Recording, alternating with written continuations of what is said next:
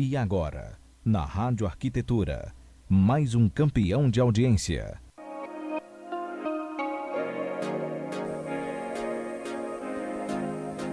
Muito bem, Rádio Arquitetura, Rádio das Mentes Criativas. Bom dia para você, você que está se conectando com a gente agora. Seja muito bem-vindo aqui em radioarquitetura.com.br nesta manhã de sexta-feira, 17 de janeiro de 2020.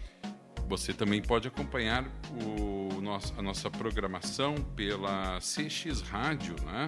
para equipamentos Android e iOS ou então aqui na própria Rádio Arquitetura.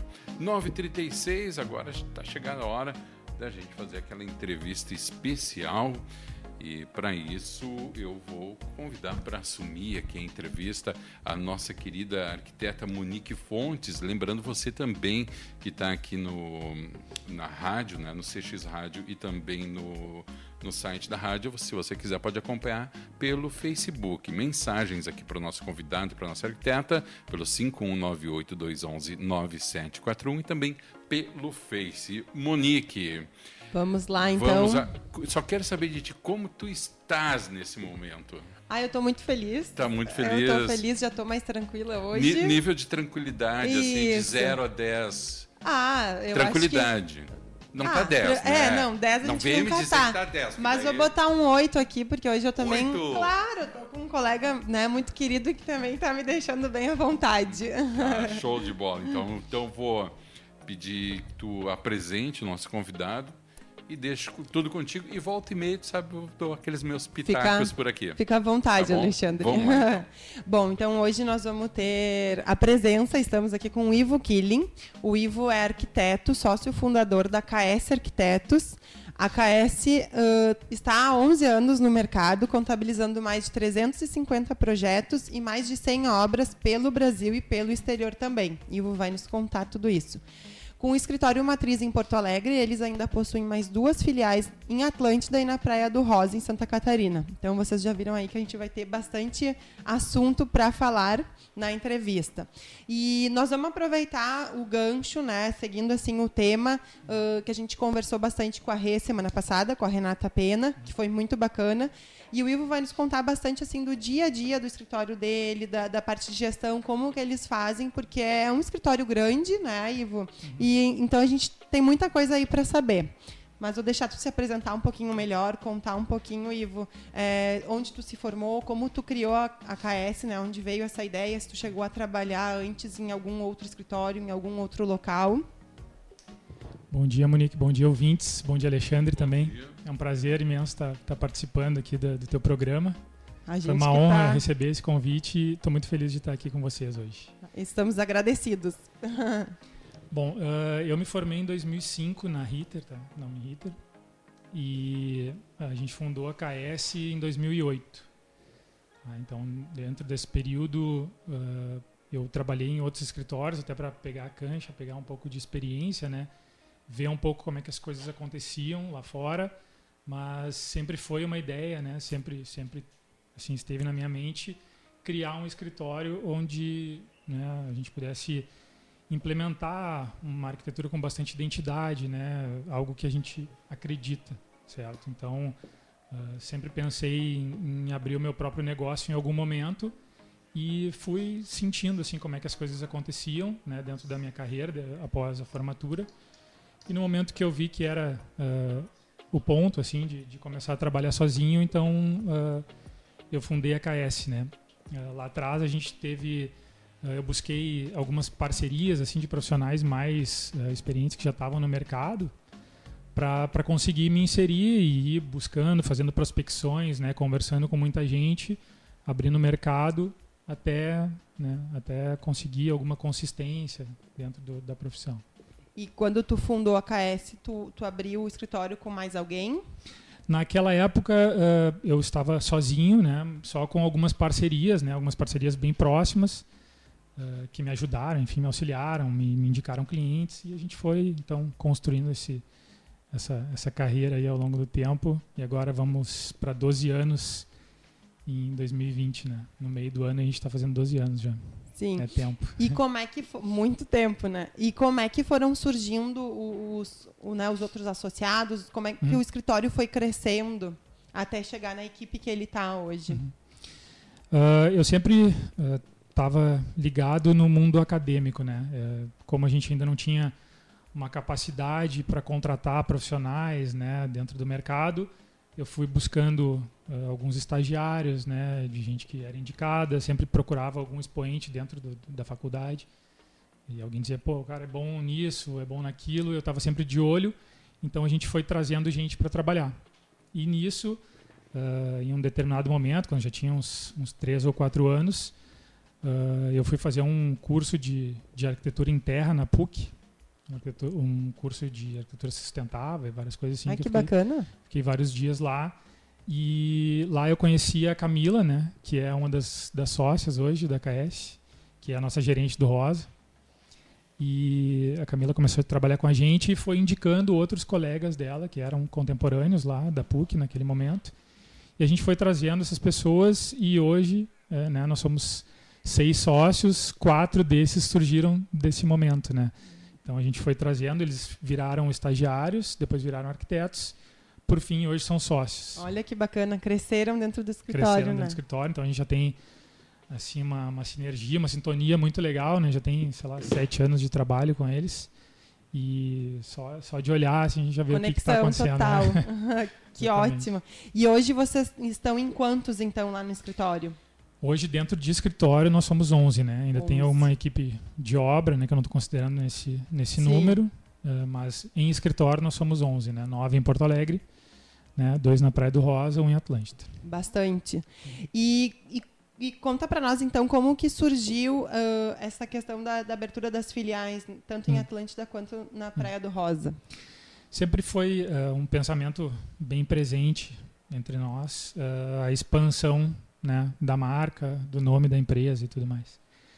E a gente estava muito conectado com Santa Catarina, principalmente com a Praia do Rosa, porque a gente fazia uns retiros, uns respiros lá, sabe? A gente ia para casa de duas duas das sócias têm casa lá, então a gente acabava indo para lá para fazer assim uns, uns retiros de integração, de, de para pensar no negócio, para pensar na filosofia, né, da empresa e de alguma forma isso foi tomando corpo e quando a gente viu já tinham alguns trabalhos acontecendo lá, principalmente no Rosa, né? bacana.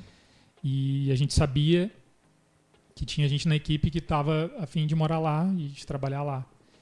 E quando ganhou corpo, a gente pensou, bom, agora é o momento, né, de levar talvez a empresa para lá, abrir uma filial e, né, tocar para frente isso para onde quanto acontece. tempo vocês já estão lá no Rosa? Três anos já. Três anos. Três bastante. anos já. Bastante tempo. Tá, e lá no Rosa é muito legal o escritório de vocês. Eu não conheço pessoalmente, mas né, já vi o projeto, já Hum. vi as fotos. Tem que ir lá conhecer, né? É, porque vocês ah, têm um escritório container lá no Rosa, né? E isso é Exatamente. muito bacana. Então, queria que tu contasse assim para nós um pouquinho como que surgiu essa ideia de, de ter um escritório container Uhum. e de organizar e fazer essa abertura. É, o nosso escritório no Rosa hoje ele funciona 100% do tempo, né, o ano inteiro, né? Ele não para, não é uma coisa só de verão, ele é um Posso é um- chegar lá pode chegar lá a qualquer em momento. abril né? e tomar um É, café com Só vocês. chegar, só chegar. Então ele, ele fica aberto né, todo o tempo. E ah, a, a ideia de, de trabalhar em um container surgiu da. Assim, a gente já tem né, uma empatia com esse tipo de construção modular e tudo mais. Como a gente estava, né, eu já vinha te contando isso, como a gente estava dando um passo grande para a empresa, né, que era abrir uma filial, era uma coisa que a gente ainda não, não conhecia, não sabia como é que ia se portar. eh, o container se presta muito para isso, né? Porque além de ser uma construção modular, rápida, de bom custo, fácil manuseio, ele é móvel também. Então, se a gente precisasse de alguma forma estar em outro lugar, estar em outro terreno, dentro daquela praia ou dentro de outra praia, ou se eu quisesse trazer ele para Porto Alegre, por exemplo, seria muito fácil, né? Então, Tem essa facilidade. Tem essa facilidade. Então a gente preparou o container, a gente foi até Itajaí, escolheu um container que foi um reaproveitamento da indústria marítima, né? Que é uma questão sustentável também, Com que acho que dá uma certeza. cara legal, principalmente para aquele lugar, né? E que tem tudo a ver com o escritório de arquitetura, Tem né? tudo a ver com a história de arquitetura, tem tudo a ver com a nossa pegada e tem tudo a ver com o rosa local. também, né? Porque Uhum. o rosa, acho que Uh, essa questão né, da, da, sustentabilidade da natureza está muito presente, né? Muito. Os locais têm isso muito presente, Santa com Catarina razão. Santa Catarina tem muito Santa isso, Catarina. né? Esse é. cuidado. É. Então, acho que tem tudo a ver. O container foi, foi um, um grande acerto, a gente está bem satisfeito. e isso. aí vocês alugaram um terreno lá uhum. e, e, posicionaram... E pousou uma nave container KS. Tá, e aí, e aí a infra, assim, vocês tinham que preparar o terreno, foi feita uma fundação... Isso, exatamente. A gente preparou né, uma parte já do container na empresa onde ele foi comprado, onde a gente adquiriu ele. Uh, trouxe ele até uh, a Praia do Rosa, lá naquele, naquele terreno que a gente alugou, que é uma esquina. Preparou uma fundação né, para esse container. Uh, a fundação também acho que tem tudo a ver com essa questão, com essa pegada da sustentabilidade. Então a gente fez uma, uma fundação de eucalipto.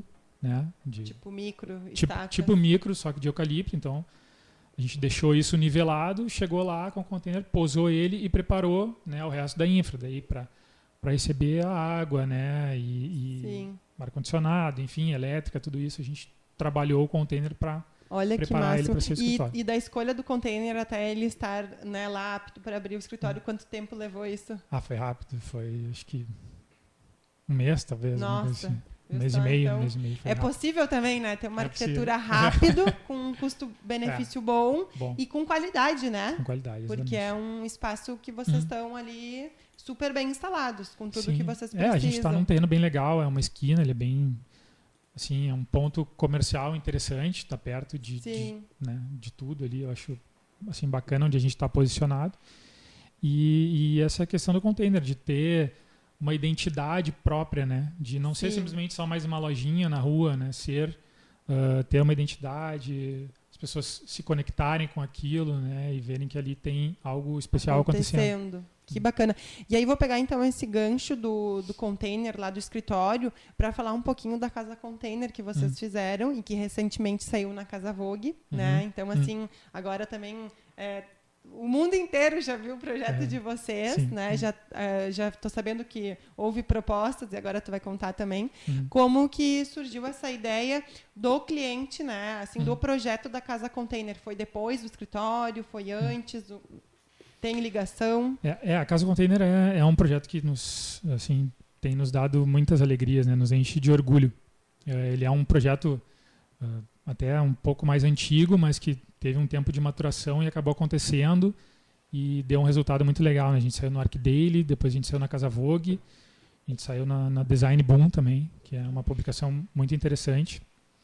Então era, era um, um, projeto que a gente sabia que era uma pérola, né? que a gente, a gente sabia que ele ia dá muita repercussão porque ele tem uma série de fatores, né, tanto de, de sustentabilidade, com, por ser uma coisa um tanto icônica, também ser bem diferente, né? Sim, implementar um não tipo, vê muitas casas exatamente, é, né, daquele cidade. tamanho ainda também, né? É, é uma casa grande, enfim. Então, Quantos metros, Ivo? 350 metros quadrados. É uma é. casa grande. É, são nove containers, né, que foram foram distribuídos ali para construir aquela edificação, né?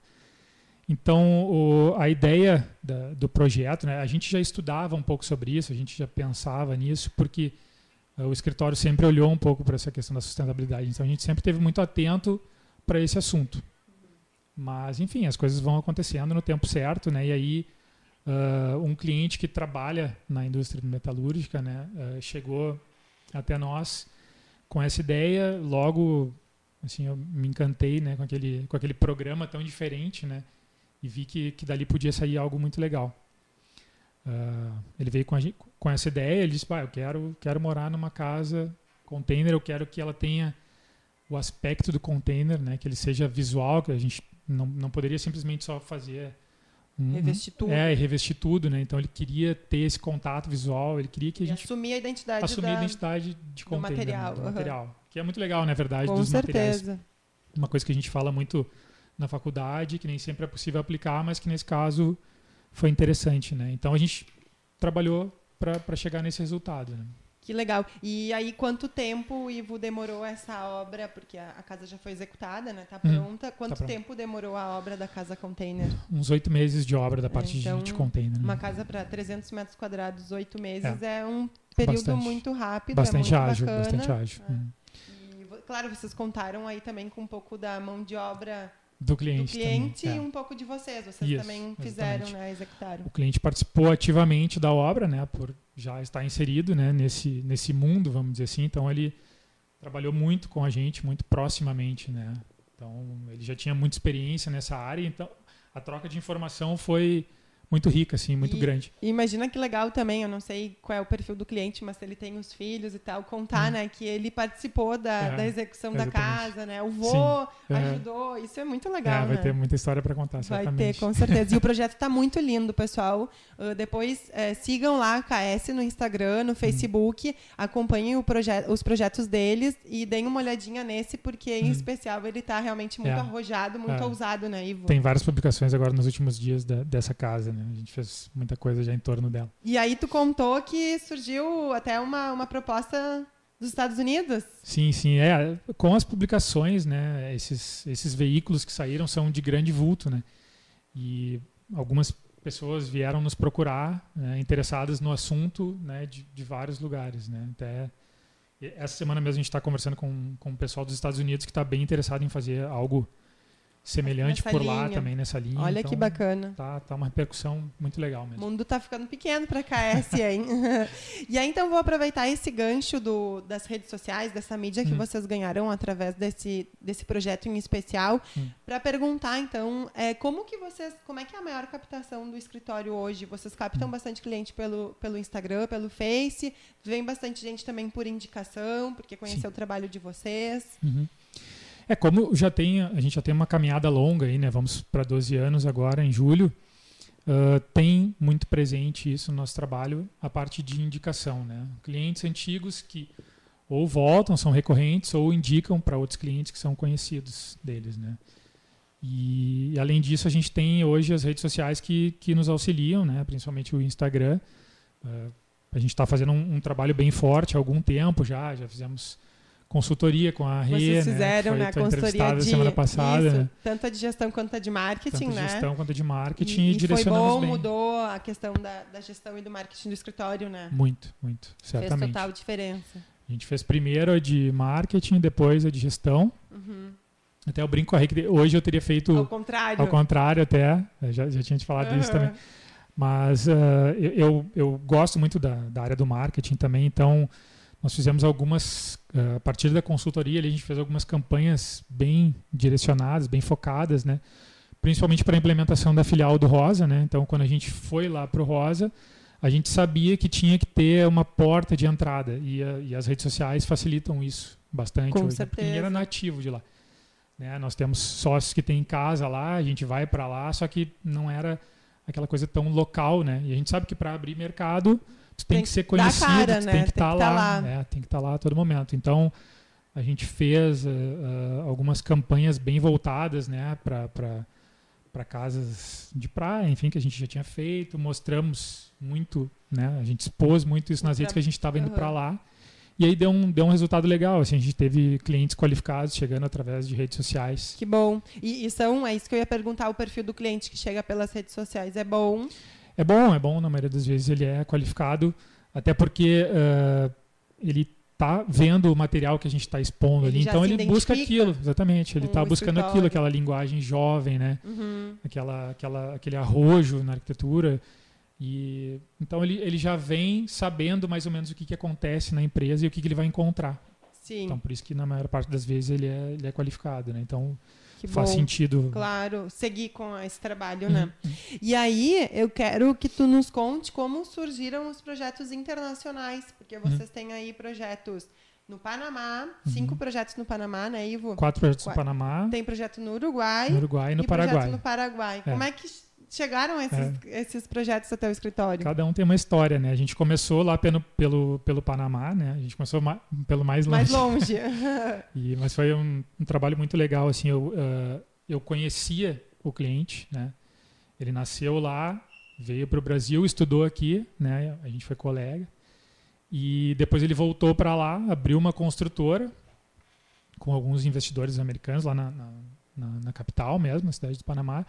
E eles fizeram alguns empreendimentos, né? E ele, a gente sempre teve uma relação bem próxima, ele acompanhava bastante o trabalho pelas redes também, né? Então isso Olha, de né? novo as redes ajudando, Ajudando, né? Esse- né? Essa conexão aqui. Então a gente continuou próximo, ah, começamos a implementar né, a nossa arquitetura nos projetos deles, porque eles também queriam captar esse tipo de cliente, eles queriam se diferenciar através da arquitetura para ter empreendimentos mais qualificados e o público deles era um público jovem, né, famílias começando, né, um público bacana. E assim. eles viram que levando o projeto de vocês lá ia ter essa. Exatamente, tinha esse diferencial, né? Sim. Eles eh, poderiam expor isso como a marca deles também, né? Dizendo que eles trabalhavam com, com um escritório de Sim. fora, um escritório jovem que tinha essa pegada, né? Bem Que bacana, até porque atual. a gente sabe que Panamá tá, né, se desenvolveu muito nesses últimos anos, Sim. cresceu muito, muito em função ali do, Uhum.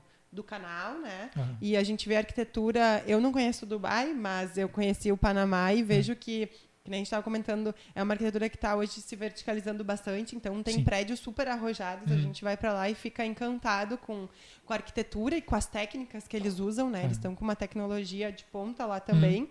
Então é muito legal que muito provavelmente eles estejam buscando, né? Uhum. uh, parceiros, arquitetos, escritórios de fora. E que Sim. bacana a gente ter alguém daqui É. de Porto Alegre, né? Do, É, do Brasil para né? é. É. E, e que, que projetos assim que vocês fizeram lá para o Panamá? Ah, isso foi muito legal porque a gente trabalhou em regiões diferentes lá. Então a gente pegou serra, a gente pegou litoral, a gente pegou a capital. Então deu para ter assim ah, contato com diferentes culturas, né? E tem eh, tem ambientes muito diferentes lá, né? Porque por exemplo a capital é aquela coisa verticalização, densidade demográfica, né? E, e, ah, já tudo acontecendo ao tudo mesmo acontecendo tempo. ao mesmo tempo, né? Aquela super eh, alto tudo, né? Muito diferente do, da serra onde a gente trabalhou, de do litoral também, que são lugares bem mais inexplorados, assim. Uhum. Então deu para deu para ter contato com todo tipo de, de, de, de cultura, Cultura. lá e isso também nos incentivou a fazer projetos diferentes, sair da nossa zona de conforto, né? Uhum. Então é muito legal. No litoral vocês fizeram uma pousada, um resort. É. Em Venal a gente fez uma, um, um resort, né, que está em projeto ainda, ainda está em liberação de questões Burocráticas. burocráticas, ambientais, legais lá, bem na, na beira do, do Pacífico, assim, um projeto que ficou muito legal. Ah, a gente procurou buscar uma horizontalidade também, trabalhar com alguns materiais da região para respeitar a natureza do local, né? Para não agredir o entorno. para não agredir o entorno, fazer uma, uma contextualização interessante com o entorno, né? Porque é na beira da praia, tem montanha atrás. A gente queria que isso não ficasse agressivo, né? A gente não queria pousar uma nave lá simplesmente totalmente, né, fora de contexto. E mas eu acho que ficou um, ficou um resultado legal, assim, ele é bem horizontal, não é muito alto, bem espalhado. A gente procurou trazer eh, a- a- o ambiente externo, né, para dentro da edificação também. Essa tá- integração. uma integração, né? Tu está em contato visual todo o tempo com, com o oceano, com as montanhas que estão do outro lado, Com o verde. com o verde, exatamente. É Ficou- lindo o tá projeto. muito legal. E os outros, na Serra, Na Serra, a gente teve Foi. dois, um que foi uma pousada, que foi uma revitalização, também até isso, né? Teve essa, olha que legal. foi mas muito, projetos muito diferentes, assim, uma revitalização de uma pousada, né? Que a gente também pegou um, um lugar bem antigo e a gente deu uma, uma cara Num retrofit, um retrofit, é. A gente deu uma, uma cara bem atual assim para o negócio, também respeitando, claro, um pouco da, da história daquele lugar. Mas acho que teve um resultado muito bom. Teve um apartamento na capital também que a gente fez os interiores, né? E teve mais um que são ah, apartamentos, daí são pequenos prédios de apartamentos também, não é nada muito vertical, condomínio assim que a gente Na fez lá em, do em Panamá. Volcã, daí, Ah. Volcã, que é uma cidade daí também serrana. E, e quem é que fazia essa ponte para vocês lá? Era esse teu amigo? É, eles têm uma construtora lá, então toda a parte de aprovação, a parte legal acabava acontecendo lá, né? tudo com eles, até Isso. porque é muito diferente, né? Exatamente, Da- é. do que a gente tem aqui. É, como a gente não tem como né, estar todo o tempo lá, então toda a parte de acompanhamento de obra, a parte de parte legal, prefeitura, essas Com coisas foram eles. feitas lá. Que E- bacana. Mas a arquitetura foi toda Então é desenvolvida toda aqui. uma parceria, né, Ivo? Isso Sim. é muito importante. Que É, bacana. eu, eu adoro assim essa, essa, essa troca de informação com outras culturas e eu admiro assim a coragem das pessoas também de, De trazer de- alguém de fora, é, né? de fazer essa abertura, né? Confiar num De trabalho. confiar. é. Mas eu acho que isso também acaba ah, favorecendo tanto o mercado deles Acho que quanto todo o nosso. mundo né? ganha, com certeza. Essas É parcerias bom são muito todo mundo. interessantes. Pessoal, são 10 horas, a gente vai fazer um intervalinho. Tá. É, para reposicionar algumas coisas aqui, até mesmo para a gente poder né, ajustar e convidar aqui os ouvintes, quem está nos acompanhando pelo Facebook, também está rolando a entrevista com o áudio completo no site da rádio, radioarquitetura.com.br e também pelo aplicativo CX Rádio, plataformas Android e iOS, e o caminho inverso, né? Quem está nos acompanhando somente em áudio, quer nos acompanhar em vídeo, também pode fazê-lo através do Facebook. Também pode participar, mandar suas perguntas para o 51982119741. Nosso convidado de hoje, do Sextou, é o arquiteto fundador da KS Arquitetos, Ivo Killing, 11 anos no mercado, mais de 350 projetos e 100 obras. Daqui a pouquinho a gente volta, então, tá, para o segundo bloco. Quem está no Face agora vai ser desconectado e minutos antes de nós voltarmos para o segundo bloco, você se reconecta. 10 horas e 1 minuto, vamos para o intervalo com o Mark Anthony e na sequência estamos de volta com muito mais música e informação e com essa entrevista especial aqui na Rádio Arquitetura. Você está conectado na Rádio Arquitetura. Rádio Arquitetura tem o apoio institucional da SET Experience e Plena Madeira Design.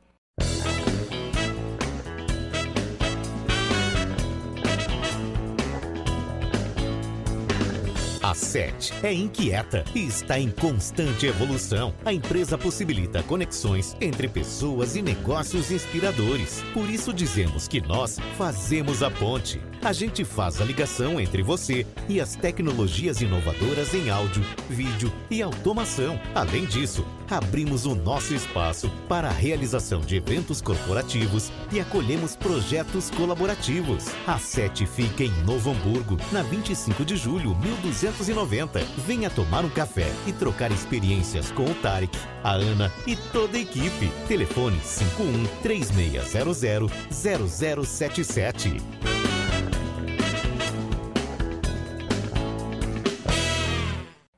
Não saia daí, daqui a pouco estamos de volta.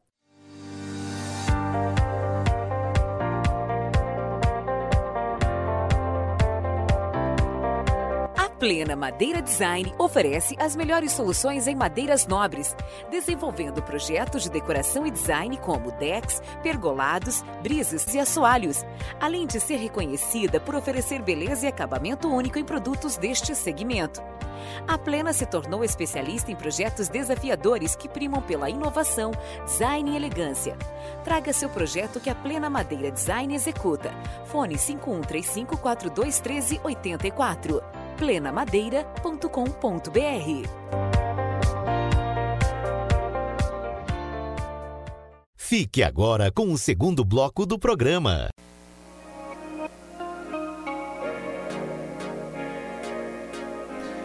Muito bem, Rádio Arquitetura, Rádio das Mentes Criativas, agora 10 horas e 13 minutos desta manhã de sexta-feira, 17 de janeiro de 2020. Estamos indo aqui para o segundo bloco da nossa entrevista de hoje, do Sextou, recebendo para conversar com a gente o arquiteto Ivo Killing, arquiteto fundador da KS Arquitetos, já há 11 anos no mercado mais de 350 projetos, 100 obras, matriz aqui em Porto Alegre, duas filiais, uma em Atlântida e outra na Praia do Rosa.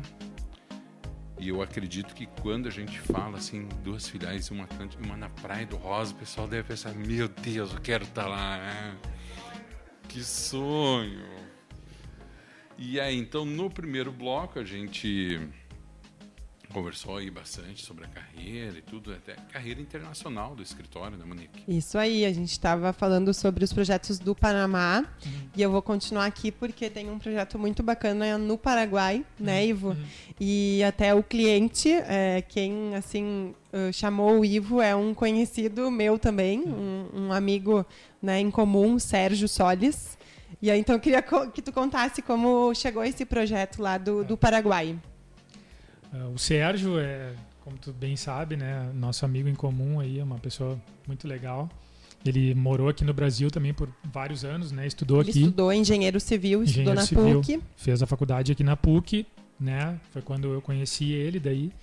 E a gente ficou muito amigos e tal. Ele voltou para o Paraguai e hoje trabalha em uma construtora grande lá em Assunção, né? E fazem projetos incríveis. É, Eu já conheci projetos bem baixinhos, né? bacanas e de alto padrão também. De alto padrão, sim, super prédios e da, da, construtora lá, é bem legal.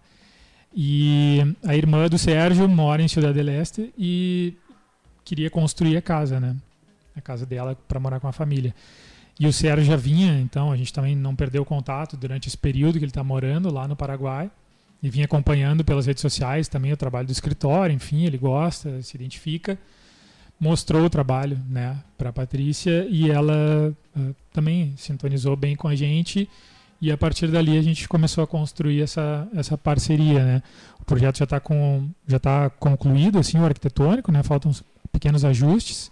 O Sérgio também vai cuidar da parte de, de aprovação e outras questões lá, acompanhamento as, de obra também as lá. Burocracias as burocracias, do local. é. E, mas está sendo uma experiência muito interessante também. A gente viajou para lá agora uh, no, no, ano passado, né? Eu tive bastante contato com eles, fiquei alguns dias com eles lá, conversamos muito sobre o programa de necessidades. Eu fui lá entender também como é que como era a maneira né, que eles vivem, a cultura local, a cultura local, o jeito que eles se comportam dentro de casa, mesmo o que, eles gostam. E aí a partir disso a gente chegou aí num, num resultado que acho que agrada uh, tanto ao escritório quanto ao cliente, né? Uhum. É um projeto Até bem porque interessante. a gente sabe que lá eles têm uma cultura bem diferente da nossa, né? Uhum. Eu também tenho alguns projetos lá e, e eu percebo o, os próprios empreendimentos que o Sérgio faz, a gente vê como que a casa, o, o morar assim é bem setorizado, né? Uhum, Se a gente vai propor para eles in, integrar a cozinha, a sala, não, Deus o livre, uhum. a gente não pode ver o pessoal cozinhando, vou estar recebendo. Como é que foi assim? Teve muitas barreiras culturais ou foi mais tranquilo? É, a gente teve assim um, um, período de, de adaptação com o cliente bem grande. Nós tivemos muitas reuniões, né? a gente fez muita reunião por WhatsApp, por Skype, né? E depois essa presencial também, que teve todo esse período lá. Uh, mas sim, tem, tem o briefing assim, é um pouquinho diferente, né? A gente, exatamente isso que tu sentiu foi o que eu sinto também com relação a eles. E é legal porque isso nos tira da zona de conforto, né? Tu começa a projetar de uma forma um pouquinho diferente que a gente está acostumado aqui, claro. te faz pensar outras coisas dentro da arquitetura, né? Mas é muito, acho que o projeto está ficando, né? Ficou bem interessante assim. E a questão da setorização foi uma coisa que também me impactou um pouco.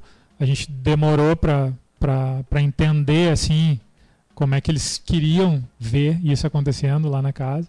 Mas depois a coisa fluiu, foi para frente. E aí tá todo mundo feliz. Tá todo mundo feliz. Acredito que sim.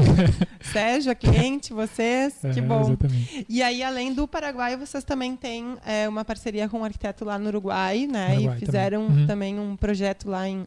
Foi Punta del Diablo? Punta del Diablo, uhum. Que legal. O, essa conexão. Só lugar legal, né? Só lugar legal, é. Pô, a gente tem sido abençoado aí com os, com os lugares que a gente está trabalhando, isso é muito, muito gratificante, né?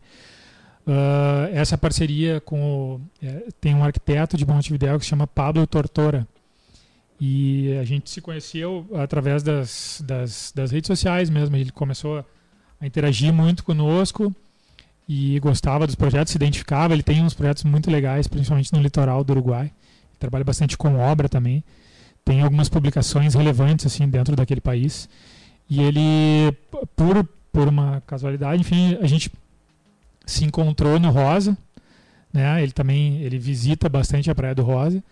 E, e aí a gente se encontrou lá, a, a nossa equipe de Porto Alegre estava lá, a equipe da Praia do Rosa estava lá, e a gente fez uh, um projeto voluntário lá na Praia do Rosa, que se chama Escola de Surf do Bananinha, que é, é, um, é um projeto social muito interessante, ele atende...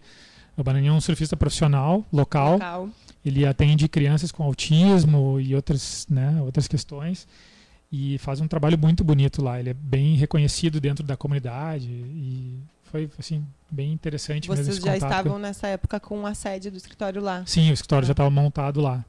E aí a gente foi convidado para participar e, e, nisso então com esse encontro com o Pablo, aí ele trabalhou efetivamente com a gente no projeto, também trabalhou muito forte com a gente no projeto.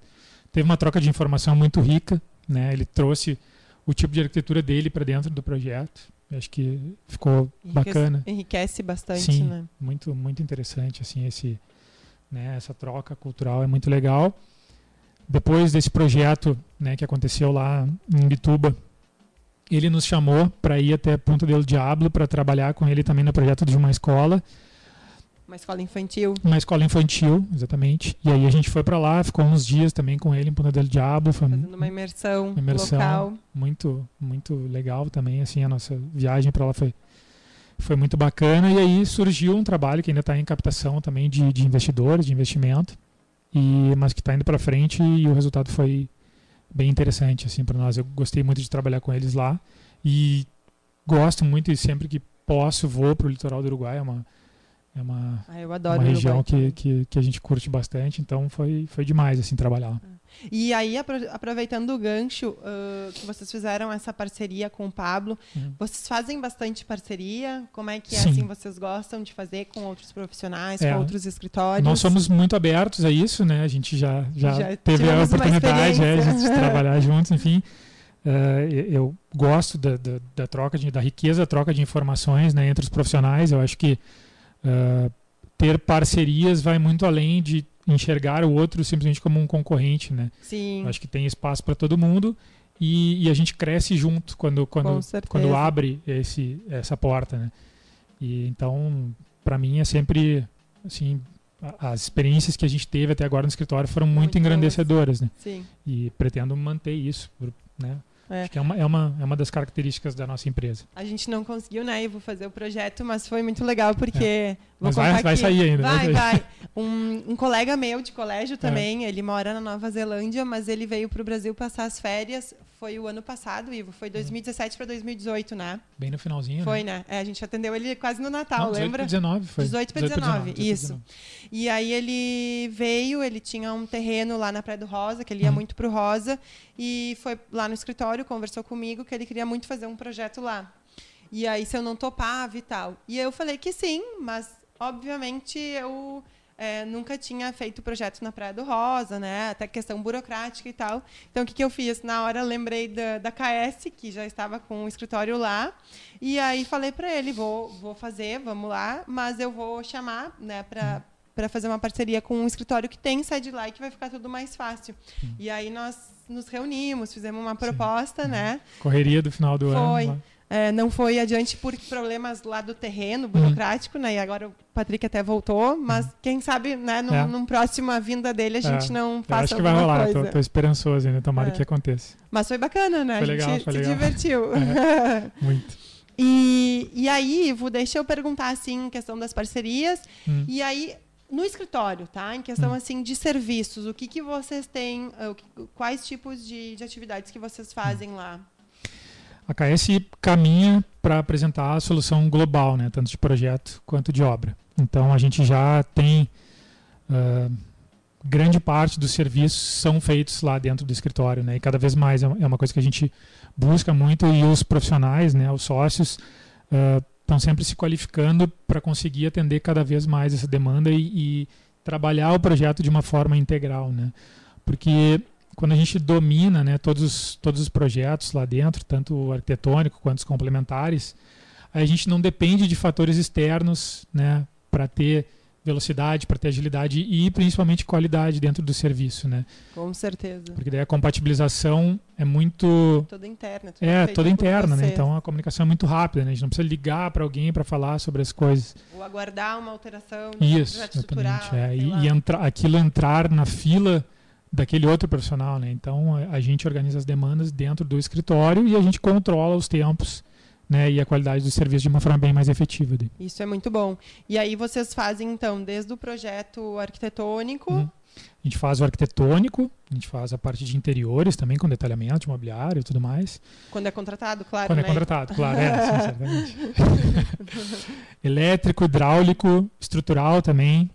Uh, PPCI a gente está começando a, a, trabalhar. Então a gente caminha para uma, uma solução cada vez mais global, além da obra, né? Sim. A gente faz a execução de obra também, a gente tem a parte de construção dentro do escritório. Ah, isso é muito legal. O cliente chega lá então uhum. e pode sair com o serviço completo. Dá para sair com o serviço completo. Que legal. E, aí, e quais são assim os nichos de mercado que vocês trabalham? Bastante residencial? Uhum. A gente sempre foi muito focado, assim, é uma é, é uma parte da arquitetura que, que nos agrada, que me agrada muito desde o início, né, a parte de residencial. Né? Então a gente sempre teve, sempre foi associado com isso, né, trabalhar a arquitetura residencial.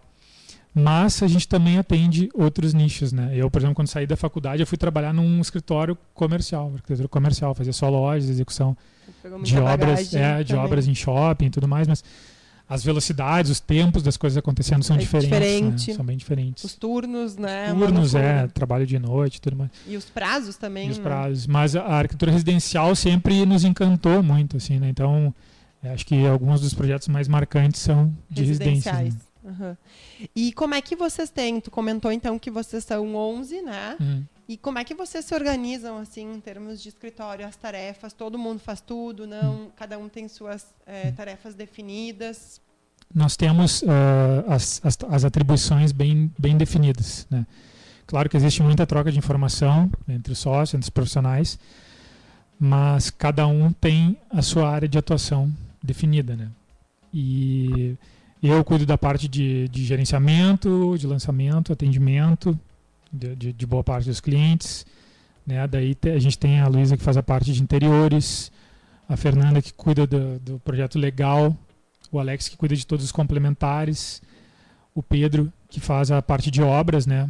E a Camila, enfim, que gerencia todo, todo, toda a filial no Rosa lá.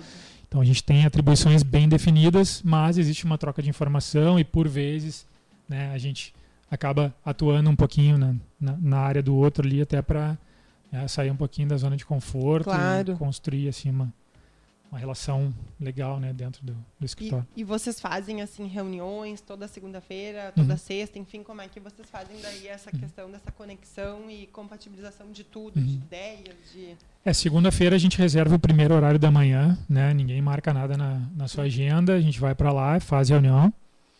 E aí faz todas as atribuições, né, determinações dos, dos, das tarefas daquela semana ou ainda mais, né? Uhum.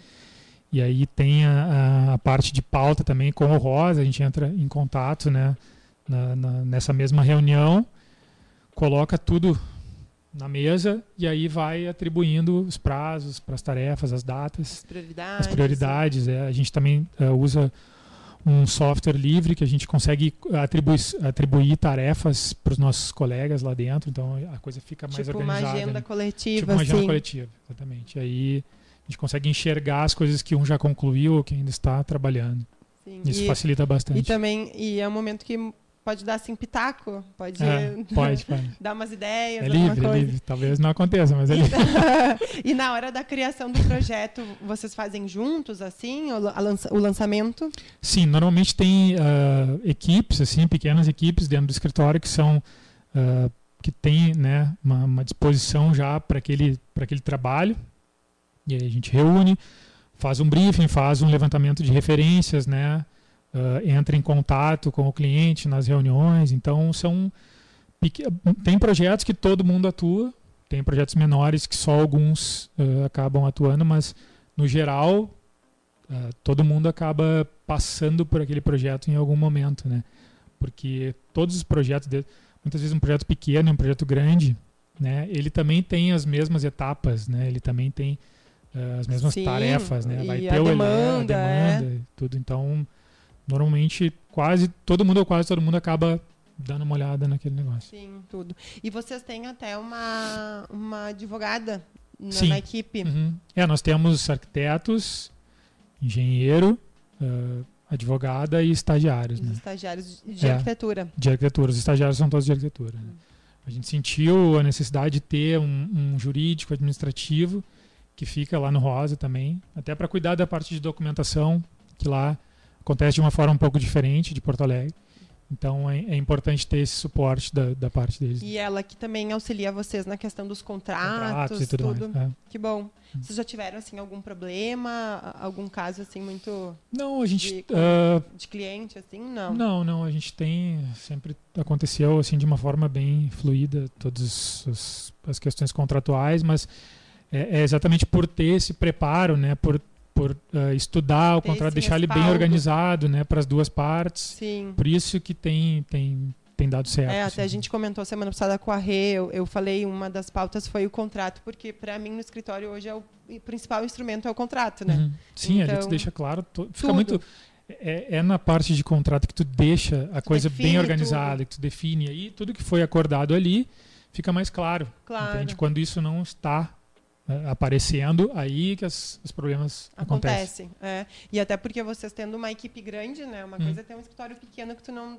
depende de muita gente. Quando tem uma equipe grande, Hum. é, tem que ser muito organizado, né? Sim, Todo mundo tem tem que que estar ter- ciente assim, é, das suas todo mundo tem que estar na mesma atividades. página, né? Isso. Uhum. é. E saber os prazos, saber o que tem que ser entregue, né? O escopo do projeto. Escopo de É projeto. difícil de, de gerenciar, né? Sim, sim. É um, é um trabalho muito longo, né? A gente não saiu com o Sim. que a gente tem hoje, né? não, do não zero. foi do nada. Foi acontecendo, as coisas vão amadurecendo, a gente vai vendo necessidade né, de contratar outros profissionais ou de buscar consultorias para melhorar os nossos processos, né? E a gente ainda tem muito para melhorar Claro. dentro de, de tudo isso, mas é, é uma evolução constante assim que a gente busca e a gente se preocupa em, em consultar profissionais que realmente sejam habilitados para aquilo, né? Uhum. A gente ah, a gente não sai da faculdade, por exemplo, dominando algumas Sim. questões contábeis, questões jurídicas. A gente não tem nenhuma A noção gente- é, administrativa. a gente sai muito cru para isso. A gente então, não é empreendedor, né? então, à medida que as coisas vão avançando, tu vai buscando né, E vendo a necessidade. profissionais qualificados que te auxiliem nesse, nessas áreas também. Né? Claro.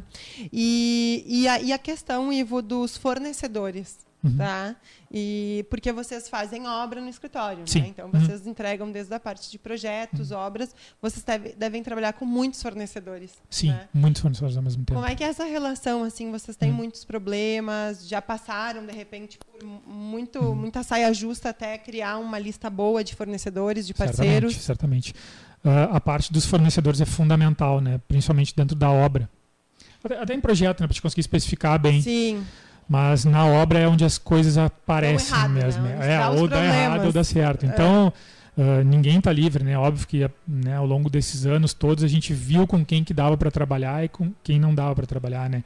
E muitas vezes não é, é- todo mundo está suscetível, né? Pode podem acontecer erros ou imprevistos dentro de Sim. uma obra. Então, na todo verdade, mundo que trabalha ali é mão de obra é, humana, né? A gente- Exatamente. é. Então a gente não tá. depende só da qualificação, mas também da, da disposição desses fornecedores resolverem as questões quando elas aparecem. claro. Então esse, muitas vezes, o ponto fundamental né, é a sintonia com esse fornecedor, ele, ele estar fidelizado com o escritório e com muitas vezes até com o cliente Uhum. e resolver as questões que acabam acontecendo. Então demora tempo para construir uma equipe boa de fornecedores, Sim. a gente vai ao longo do tempo mudando isso, né? É- é- isso não para, né? Ele fica mudando todo o tempo, a gente vai buscando, né, pessoas novas e para conseguir entregar um serviço de qualidade. Para né? todo mundo, claro.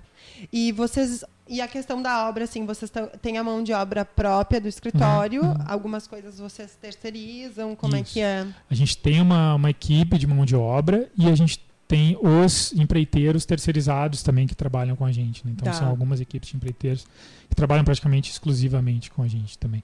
Hoje vocês estão tocando assim mais ou menos quantas obras? Acho que tem umas sete. Ah, é bastante. É, É, é. bastante obra simultânea. Aham. E aí tem o engenheiro que fica cuidando e gerenciando essas obras. Sim, é, o Pedro fica rodando obra praticamente todo o tempo, fica fora do escritório a maior parte do tempo, né? Então a gente está sempre mais ou menos com esse volume, né? Uhum. Entre 5 e 10 ali termina uma, já vai- É, e simultaneamente também, né? Aham. E que eu ia, eu ia fazer uma pergunta agora. Ah, vocês fazem obras e eh, tem a parceria de projetos e tal, mas de obras assim vocês fazem para outros escritórios, Sim, de sim. projetos externos? Sim, a gente faz Seu algumas colega alianças com outros colegas também. A gente também é bem Ah, aberto para isso, claro. eh, que se identifique né, com, a nossa, com o nosso jeito de trabalhar, a nossa Sim. filosofia, nosso tipo de arquitetura também. Né? Isso é- Isso é importante, né? Onde a gente, a gente gosta de entrar, né? onde eh, a gente está em sintonia com aquele projeto, com aquela obra, com aqueles profissionais. né? Sim, com conceito. Com também conceito, não, não é, faz senão- sentido, né? É, porque isso é uma coisa que tem que ter bem clara, né? A gente atrai né, os clientes e mostra para eles o nosso trabalho eh, a partir de uma linguagem, né? Uhum. Que já é bem clara eh, da- do, do, do caráter mesmo do, dos nossos projetos, das nossas obras. Né? Sim. E deixa eu te fazer uma pergunta agora que me surgiu na cabeça. Vocês hum. têm aqui né, mais de 100 obras concluídas. Hum. Vocês conseguem, assim, fotografar tudo? Porque eu sei que vocês têm um trabalho bem ativo nas mídias e tal. Hum. Tem fotos muito bacanas. Sim. Vocês conseguem, assim, produzir, fotografar e ter esse registro, é, esse portfólio? É, eu não diria que 100% é muito difícil, porque é um, a, a, parte de produção, de fotos, é uma coisa muito... É muito trabalho, né? Muito trabalho, né? Isso toma bastante energia da gente. Então a gente e escolhe, um planejamento também. Né? Planejamento né? também. Então a gente escolhe alguns trabalhos que estão mais no ponto de, uhum. de, fotografar e faz a produção e aí mostra isso nas redes. Né? Sim, para ter como portfólio. Uhum. Tá, e já aconteceu de alguma vez vocês fazerem o projeto e não não sei assim, aquilo que vocês já, esperavam, já. não ter ficado, é. né? Monique, Monique. Finalzinho eu... do programa, começou as perguntinhas. As mais difíceis ficaram no programa. Não, Mas acontece. sempre acontece. tem, né? Acontece. Não, tu já viveu isso, certamente. Já, né? com certeza. Isso acontece e aí a gente, né, procura trabalhar isso de uma outra forma, né? Uhum. Então, nem sempre o, o resultado, por exemplo, de, de, um, de interiores fica, né? Às vezes o cliente pode colocar alguns móveis ou outras, elementos. outros elementos que não estavam previstos harmonia, no projeto sim, e aí aquilo sai um pouco da sintonia.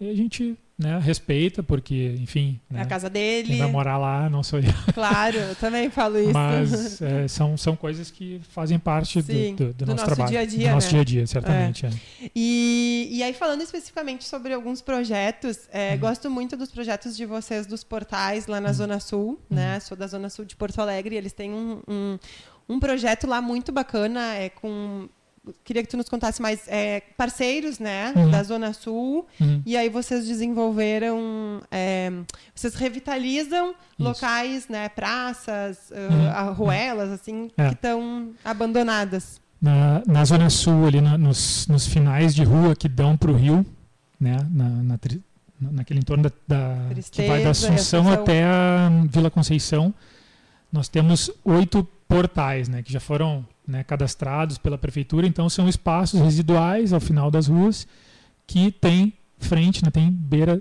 para o Guaíba, tem frente para o Guaíba.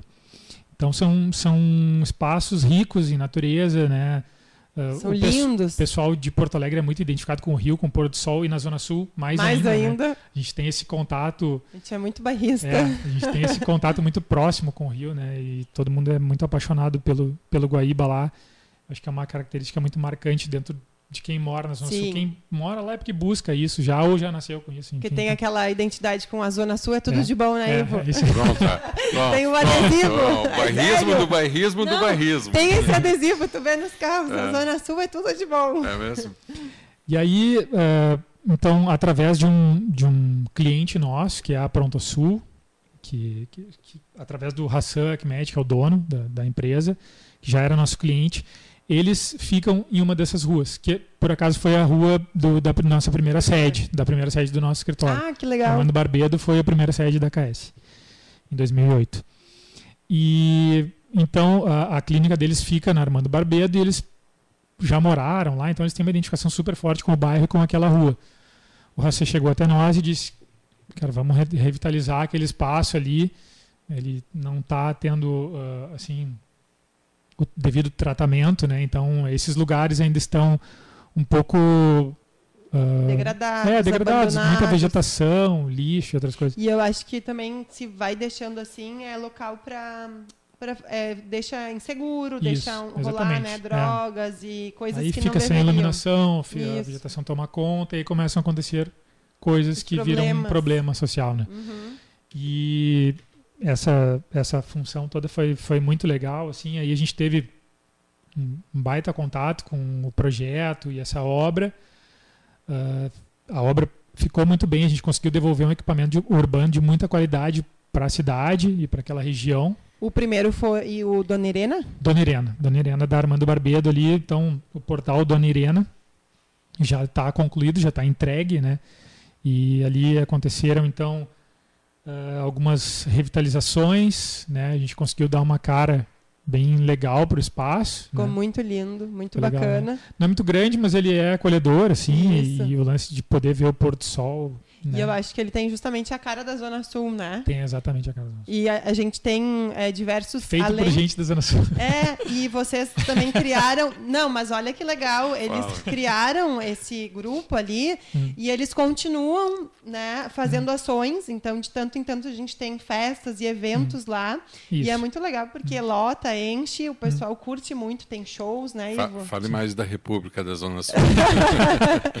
Não, mas vale a pena tu estar convidado, Alexandre. Quando é que É, vai ser a próxima? Vai ser em maio, né? Ó, Alexandre, em a gente vai ter- maio. Vamos botar na agenda aqui. Todo mundo convidado para ir lá conhecer o portal Dona Irena, porque vai... não é muito legal. Legal. Teve o de Natal, teve Uhum. eles fazem diversas ações e a galera da Zona Sul, claro, tá em peso. É aquele momento que tu encontra o colega do, né, do colégio, é. que tu encontra o colega da academia, porque Mas rola um ciúminho em relação à Zona Sul. Vai bastante gente de fora, Tipo na assim, verdade. É cara, legal. eu que- sabe aquela sensação que eu quero que todo mundo veja, mas ao mesmo tempo, bom, isso aqui é muito meu. É só Não. mesmo. não, Não, vai- acho que não, né? Não, acho que a gente está super é aberto. boa. A gente tá É muito boa. super aberto, assim, porque, na verdade, a, a- a cidade sempre foi mais voltada, né, para aquele outro lado. Então é legal também ter ah, esse movimento em direção à Zona Sim. Sul. Acho que é saudável, assim, é interessante. e A gente recebe isso Porque a de primeira braço imagem aberto. quando se fala em Guaíba é a usina do gasômetro ali, né? Sim. Isso, isso. É E o eu já cais. tive na Zona Sul, em vários locais da Zona Sul, e é tão lindo quanto. E É e- espetacular. Uhum. e é espetacular, né? Mas parece que ah, na- no, no inconsciente coletivo está pôr do sol, isso. Gasômetro. gasômetro. Né? É, e agora, claro, ele foi revitalizado, tá lindo Aham. também, então, né, natural que Mas a Zona Sul é encantadora, realmente. É. É, realmente. Muito. A nossa ideia, né, então, é fazer um movimento contrário, né? Ah, o poder público tem revitalizado as áreas, né, do centro Uhum. na direção da Zona Sul. A gente está fazendo o caminho contrário. A gente está fazendo Da da, Zona Zona, Sul Sul para o centro. Então a gente legal. busca encontrar, porque a gente acha que a comunidade participando também a gente vai conseguir um resultado de ter uma orla qualificada em Porto Alegre muito mais rápido. Né? Isso já está acontecendo. E a gente vê e fica muito feliz porque um projeto pequeno como é o Portal do Nireno está dando esse tipo de resultado e já está envolvendo a fomentando cidade toda. está né? envolvendo a cidade só- toda e está fomentando outros projetos semelhantes. Né? Então a gente tem oito portais, o portal da Nerena está entregue e a gente já está com três projetos em produção de espaços semelhantes que são os outros portais. Então a gente já tem quatro portais aí no forno para fazer essa revitalização da orla, né? que parece muito pontual, mas na verdade isso faz parte de um projeto maior que a gente já está imaginando né? ali dentro do, do bairro desse movimento em direção ao centro e qualificar nossa orla. E eu acho que assim, pode parecer pequeno para de repente quem não participa, né, Ivo? Uhum. Porque para quem tá ali, né, no dia a dia, correndo atrás do projeto, dos recursos, né? Uhum. Porque eu acho que é uma iniciativa vocês acabaram fazendo tudo privado, né? Sim, a sim. é. de, a gente faz é, recurso, a, a adoção. A adoção é através da, da, da Da prefeitura, do Adote. Uma Praça, o programa Adote Uma Praça, que existe há bastante tempo. Mas eh, a gente está buscando o quê? Então, pegar ah, ah, empresários jovens identificados com a região, que têm os seus estabelecimentos nessas Ali. ruas ou ali ou próximo Uhum. a esse entorno, né? E captar através dos seus estabelecimentos, das suas relações, né? né? do- do- do- fazer ah, um movimento de gerar recurso para a obra, para o projeto e para a obra desses lugares. Então, acho que esse ano, bem provavelmente, a gente já vai ter outro né, executado, Lançar lançado. Que legal. E né, a gente está vendo assim que a- a- através de um esforço que aconteceu ali naquele lugar, a gente está fomentando muitas outras coisas, né? Por exemplo, o portal da Nirena hoje ele abriga um evento, né? A Monique já, já foi lá algumas, acho que quase todos, né? E pô, tem shows, grandes nomes da música, né? da, da cena musical gaúcha passaram por lá, grandes artistas. Então a gente está incentivando a cultura naquele lugar e isso gera recurso para fornecedores, né? A parte de gastronomia. Sim. Então tudo isso está fomentando. E né? mais- A própria sensação de pertencimento também Isso. ao local, né? E é muito legal assim a gente ver o retorno da comunidade para a rua, Uhum. sabe? Porque era um lugar que ninguém ia até o final da rua ali porque não, não sabe, não, não convidava. Ficava com medo. E agora, né, realmente- a gente viu isso acontecendo, a gente vê, foi muito emocionante assim, nos, nos primeiros eventos. Tu vê as pessoas caminhando na rua tarde da noite, muita gente caminhando em direção àquele lugar ou voltando para a avenida para pegar o seu carro, a sua condução. Isso é muito interessante. Então a comunidade se apropriou de uma maneira, né, mesmo sendo um, um, assim, um projeto pequeno, como eu já falei, isso deu uma repercussão muito legal e muita gente se apropriou do espaço e tem ele agora E né, tá com carinho e né? tá cuidando. A gente vai lá, tá sempre limpo. Claro que a gente faz uma manutenção frequente ali. Agora mesmo a gente trocou a grama do lugar, a gente cuida da limpeza, da manutenção. Mas isso está tá tendo um retorno super favorável em termos de urbanidade mesmo, né? em termos Sim. De cidade, de, de, de comunidade voltando para a rua, de gente caminhando naquele lugar. E é lindo porque eles conseguiram mesclar a identidade ali do local, né? E tem também, tem grafite, né, É. Tem ah, os equipamentos aqueles de ginástica, né? Para o ar livre. A gente construiu uma arquibancada também que dá para ver o, o pôr do O sol dali. Poxa, que o pessoal da Zona Sul, né, É. adora. Os esportes não chega náuticos tanto também. que nem no Rio de Janeiro a gente não para É. para aplaudir, mas a gente gosta de contemplar o sol, o pôr. E os esportes náuticos também, né? Também. Tu pode chegar com teu sup ali, descer a, a escada, a arquibancada que a, gente, que a gente preparou e chegar no rio. Tu consegue tocar o rio ali. Porque muita gente acha, ele, não vou dizer assim que ele é próprio, próprio para banho, mas a gente que é da Zona Sul, a gente faz stand-up, Uhum. faz remo lá e não tem problema, né? Então aquela área ali, ela é uma área mais limpa, mais próxima aqui para o gasômetro, realmente não tem Não tem como, como. é, mas lá a gente ainda pode ter esse contato com o rio, então é muito legal que o pessoal da Zona Sul, né, gosta e, e se atira de, de, de corpo mesmo no... É, isso, isso cria também uma consciência para que as pessoas cuidem mais, né? Até mesmo do rio, né? Sim, ainda, ainda a gente ainda aí. tem essa questão, né? Do, do- do rio não ser próprio ainda, né? Pra, Sim. não ser balneável naquela região, né? Mais para o sul é, mas ali ainda não é. Só que quando as pessoas começam a ter esse contato com o rio, começam a se apropriar disso, elas mesmas vão cuidar, Já né? Para que o para que o rio esteja mais em condições de receber. É, o que eu noto, assim, em algumas entrevistas que a gente faz aqui, é que parece que, principalmente o pessoal de Porto Alegre, né, que a cidade começou a acordar para o seu rio, né? Perfeito, Ficou perfeito. muito tempo dando, dando as costas para o rio, se desenvolvendo para outro lado de Uhum. costas para o rio, e agora ah, entenderam que o rio é muito mais do que um, um elemento dentro da paisagem, é algo necessário e que tem que ser aproveitado de maneira consciente, né? Ao longo da história a gente viu né, esse potencial não estar tão bem aproveitado, né, em, em função de questões burocráticas e tudo mais e culturais, né. E agora acho que a gente está começando a olhar e isso vai trazer um retorno para a cidade muito interessante. A gente já viu outros casos, né, em Buenos Aires, né, que as coisas aconteceram de uma forma eh, muito competente, né, muito e positiva, muito positiva também, né?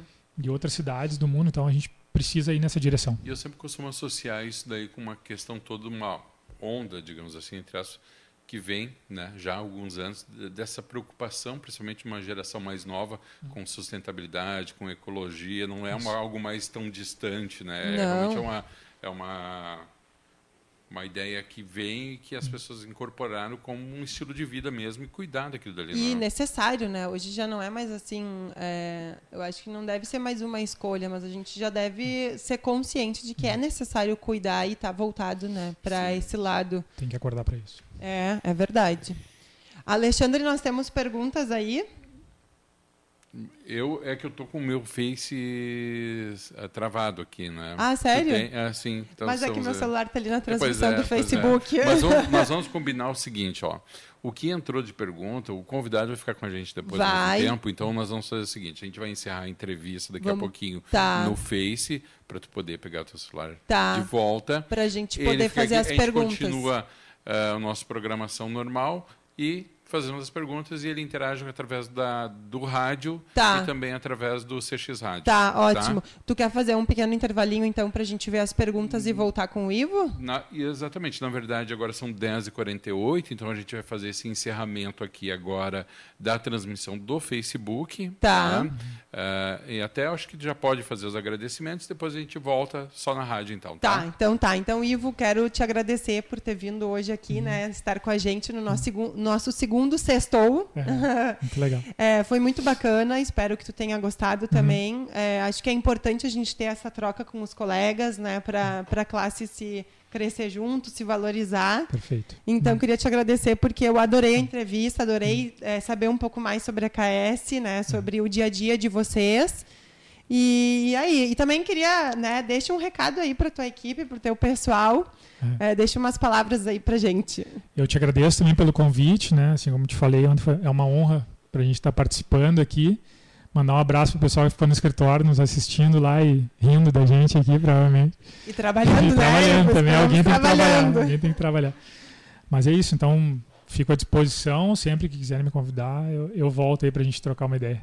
Ah, gente, e não deixem de seguir lá KS Arquitetos, é assim que tá lá no uhum. Insta uhum. e no Face, uhum. tá? Porque é muito bacana o Insta deles, o Face tem muito material, muito projeto legal, então acompanhem eles pelas, pelas redes sociais. Uh, eu lembro que teve uma ocasião que a apresentadora perguntou, falou pro, pro convidado, manda o pessoal pro, manda um abraço pro pessoal do escritório que deve estar te ouvindo e vendo. E o convidado falou assim, espero que não, espero que estejam todos trabalhando. que barbaridade.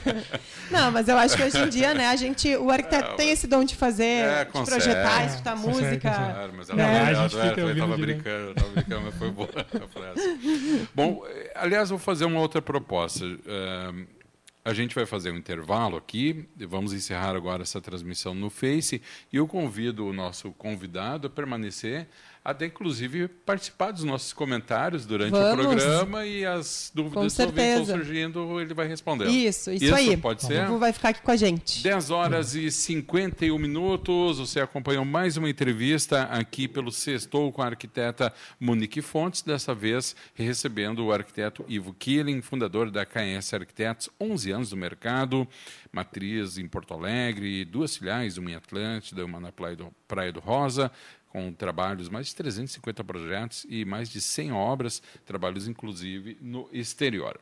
10 horas e 51 minutos, a gente faz intervalo, na volta intervalo tem a parte final do programa de hoje, com o nosso, nosso arquiteto convidado respondendo as perguntas e também com os comentários da nossa querida Monique Fontes. Você está conectado na Rádio Arquitetura. Rádio Arquitetura tem o apoio institucional da SET Experience e Plena Madeira Design.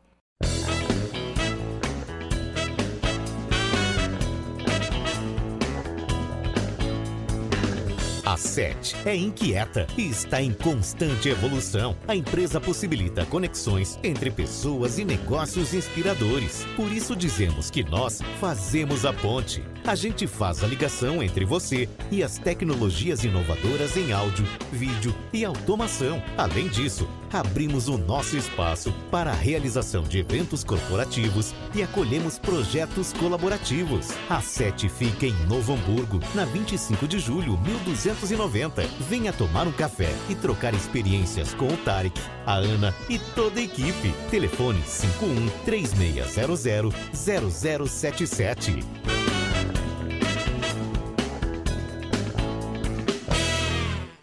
Não saia daí, daqui a pouco estamos de volta.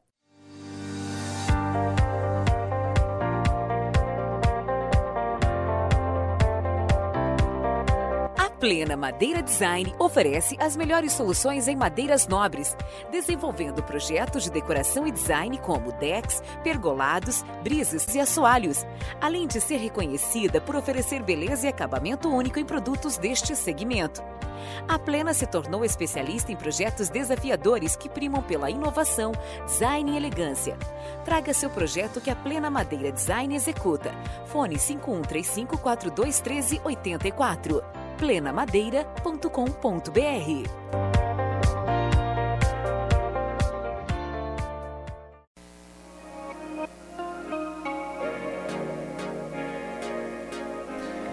Muito bem, Rádio Arquitetura, Rádio das Mentes Criativas, 11 horas e 20 minutos desta manhã de sexta-feira, 17 de janeiro de 2020. Você está acompanhando aqui pela sua Rádio Arquitetura mais uma edição do Sextou.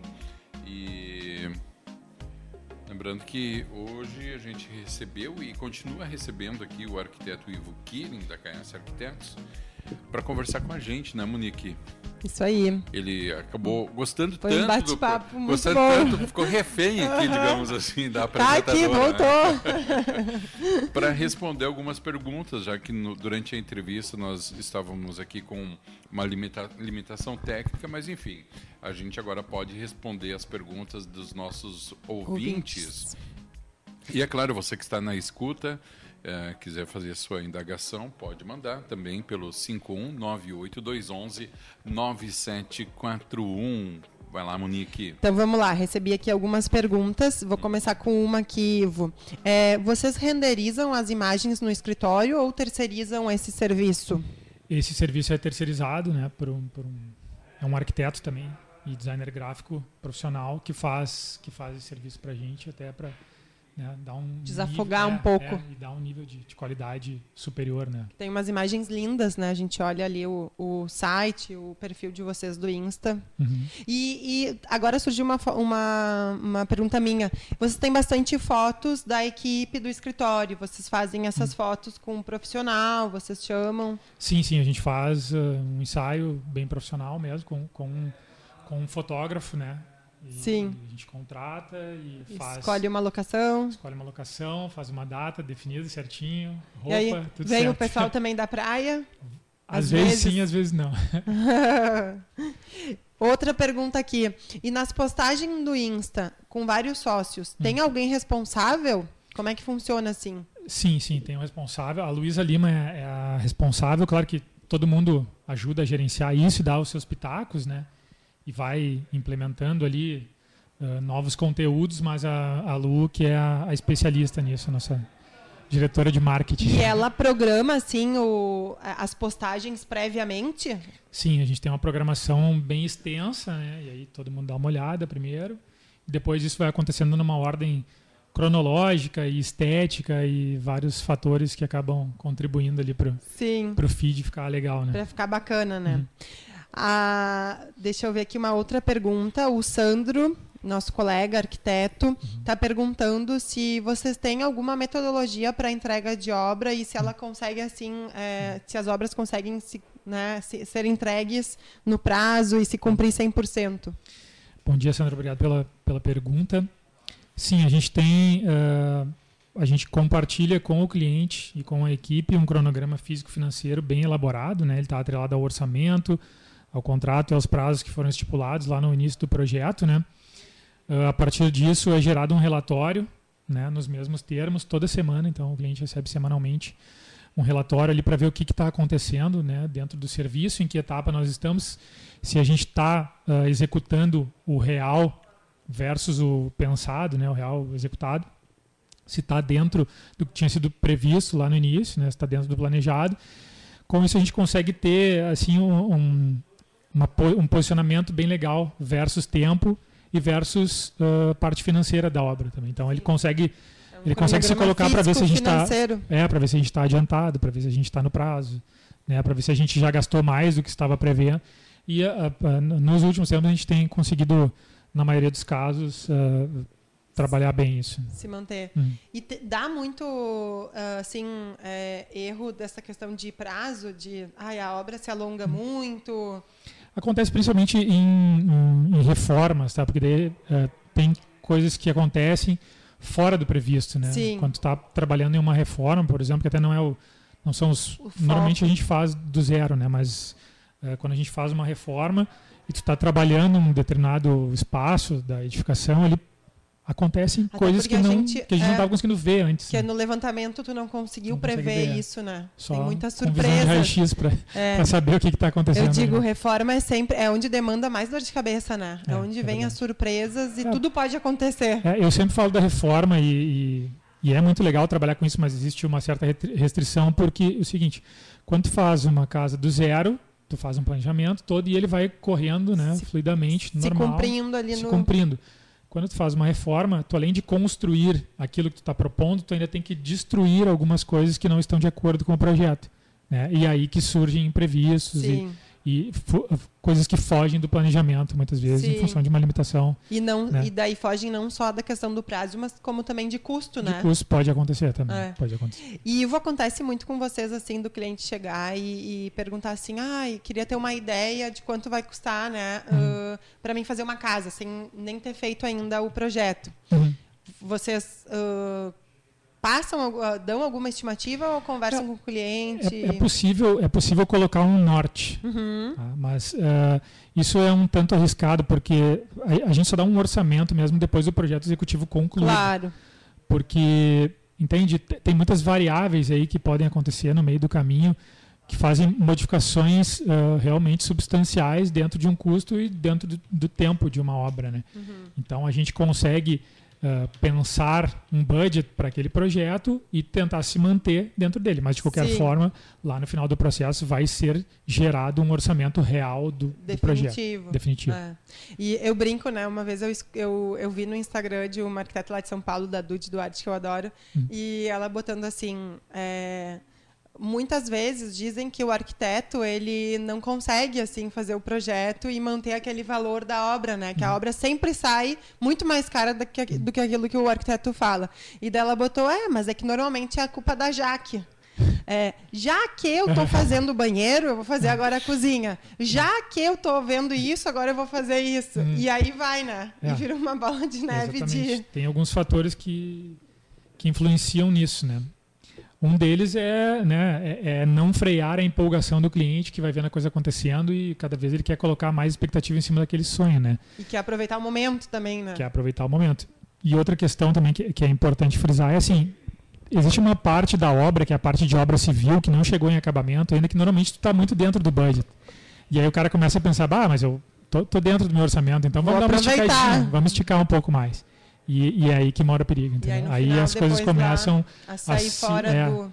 Porque exponencialmente vai crescendo. Daí tu, né, tu já aumenta e, o preço é dos acabamentos. Né? Tudo, é tudo custo. é custo. Tudo é custo, tudo é, é tempo, né? Então Também, é. é uma coisa que tem que ficar sendo uh, repensada várias vezes ao longo do processo para que o cliente que muitas vezes não está acostumado com obra, não sabe qual é o resultado que vai gerar lá no final, né? A gente tem que frear também e expor a realidade para que não aconteça isso, né? Às vezes acontece, né? Claro. Mas, enfim, a gente tem que tentar pelo menos minimizar. Sim. Tá, vamos lá. Mais uma uh, pergunta aqui da Ariel. Ariel é estudante de arquitetura. Vocês têm uma equipe de estagiários ou responsáveis uh, só por esquemas, imagens, diagramas, estudos e eles hum. se dedicam muito tempo para isso? Sim, a gente tem a gente tem uma equipe de estagiários e uh, parte do tempo deles é voltado né, para nos auxiliar na geração de conteúdo, de material, né, das postagens e tudo mais, pensar isso, organizar isso e depois executar com desenhos, com diagramas, animações. Porque vocês têm, né, o, o, o, ali os projetos de vocês, a gente consegue ver que não é só imagem, não é só foto, vocês têm um Sim. material muito bacana, né? Plantas, cortes, Isso. diagramas. É, a gente tenta gerar alguns respiros, né, para não ficar também postando sempre as mesmas coisas, né? Isso Sim. ajuda na geração de conteúdo e no, no, e no, interesse pelo feed também, né? Tu tem que ter uma coisa mais dinâmica, atrativa, atrativa que vai assim respondendo a, ao, ao trabalho do escritório ao longo do tempo e, as, e como a gente faz sempre, né? Muitas vezes a gente está correndo contra o tempo, a gente tem que parar muitas vezes para planejar isso. Sim. E aí é, entram né, essas pessoas da nossa equipe que conseguem gerar. Hoje, hoje a gente sabe que a presença nas redes sociais é importante, importantíssima. Né? E mais importante ainda quando tu consegue, como é o caso de vocês, aliar essa exposição nas redes sociais com produção mesmo, né? Não é só uma vitrine de algo que não Sim. existe, mas é uma divulgação de um trabalho que está sendo com feito, certeza. né? E daí tem essa e hoje essa essa divulgação, digamos assim, nas redes sociais, elas respondem uh, por grande parte da da, ima da imagem que se constrói do escritório, né? Dentro desse contexto e sabendo aproveitando a pergunta da estagiária, sabendo que o estagiário, vocês são jovens ainda, mas eles são muito mais jovens e já vêm com toda essa informação. Dentro desse contexto, o estagiário passa a ter um novo papel dentro do escritório? Certamente. Em certamente. termos até de responsabilidade e importância? Sim, certamente. Claro que uh, a visão de mercado tem que ser colocada dentro desse contexto, né? uhum. né? E o que está sendo uh, exposto ali. Claro que a gente já tem há muito mais tempo né, conhecimento sobre uhum. como quer se posicionar frente ao cliente, frente às redes sociais. Então a gente vai balizando uhum. isso né, para que gere uh, um conteúdo adequado com o conceito, com a linguagem que o escritório está trabalhando. Né? Uhum. Mas sim, eles têm, uma, têm um papel assim fundamental hoje, principalmente para essas questões, como tu falou, porque eles já têm Uh, né? Eles têm. É, já está inserido, né? É. é vem o chip e tá. E eu vejo tá que eles, eles lembram de, de fazer né, material, de gerar material em tudo. Por exemplo, a gente, eu vou na obra e às vezes está tão corrido que eu esqueço de fazer, de gerar um stories, de fazer uma imagem e às vezes seria um conteúdo muito legal. Hum. E eu vejo que quando eles participam, quando eles vão, para eles tudo é tão legal que tudo é conteúdo, eles estão tudo toda hora, né? Uhum. Filmando e Isso. o escritório é, é motivo para conteúdo, o desenho ali, o croquis que, que eles fizeram. É. Já tá no. E a gente mesmo incentiva, né? Pode fazer história. Vamos, vamos divulgar, Sim. vamos mostrar o, o, dia a dia do escritório, o cotidiano, o lifestyle, essas coisas todas têm que aparecer. Uhum. Né? É uma tendência que a gente vem falando, a gente Sim. fala muito com a Renata isso, né? O pessoal e tem curiosidade, o próprio cliente é, também, é, né? De isso, entender. Até para se identificar com é, o perfil do escritório. humaniza bastante também. Né? Isso, é, tem que dar uma cara humana, né? Eu acho que é. e eu acho que é legal porque a gente também vinha, né, conversando na, na vinda aqui para Novo Hamburgo que o arquiteto, o dia a dia do arquiteto, ele é muito dinâmico, assim, a gente não tem uma rotina, né? Uhum. A gente estava falando, Ivo, eu todo domingo tento planejar a minha agenda. Segunda-feira ela já está toda bagunçada. Chega porque... até as nove da segunda-feira. Ah, é. isso. isso. foi no domingo de noite. porque a gente, né, é muita coisa, é obra, é projeto, é atender cliente, é fornecedor, então é estudar, né? Porque por incrível que pareça, a gente tem que, cada novo projeto, a gente tem que parar, pesquisar, se deter no local, né? Estudar o briefing do cliente e, e, e para fazer o lançamento. Então, acho que são tantas atividades diferentes que o pessoal, assim, principalmente quem não é da área, fica curioso em entender, né? E saber como isso dá certo, né? Porque até uhum. parece que nada vai dar certo. No final dá. Quase sempre é bom. Mas, pessoal, mudando de saco para mala, ou melhor, mudando de saco para sacola, olha só, supermercados do Rio de Janeiro não podem mais oferecer sacolas plásticas. Sim. Legal. A meta do setor dos supermercados é reduzir 2 bilhões de sacolas plásticas em um único ano. Isso aconteceu desde a última quarta-feira, agora dia 15. Os supermercados no Rio de Janeiro não oferecem mais sacolas plásticas gratuitas em cumprimento à lei estadual, né, que entrou em vigor no dia 26 de junho do ano passado. Então tiveram esse prazo todo para se adaptar. Né? Os consumidores agora terão que levar as suas próprias sacolas de casa quando forem fazer suas compras nas lojas das redes de varejo ou pagar pelas sacolas plásticas, o que acaba também reduzindo o consumo de que Sim. aquele pessoal que vai na, no caixa ali pegar mais umas cinco para levar embora, né? É verdade. Segundo o presidente da Associação de Supermercados do Estado do Rio de Janeiro, Fábio Queiroz, abre aspas, nós recomendamos e sugerimos, em nome do meio ambiente, que eles levem suas próprias sacolas de casa.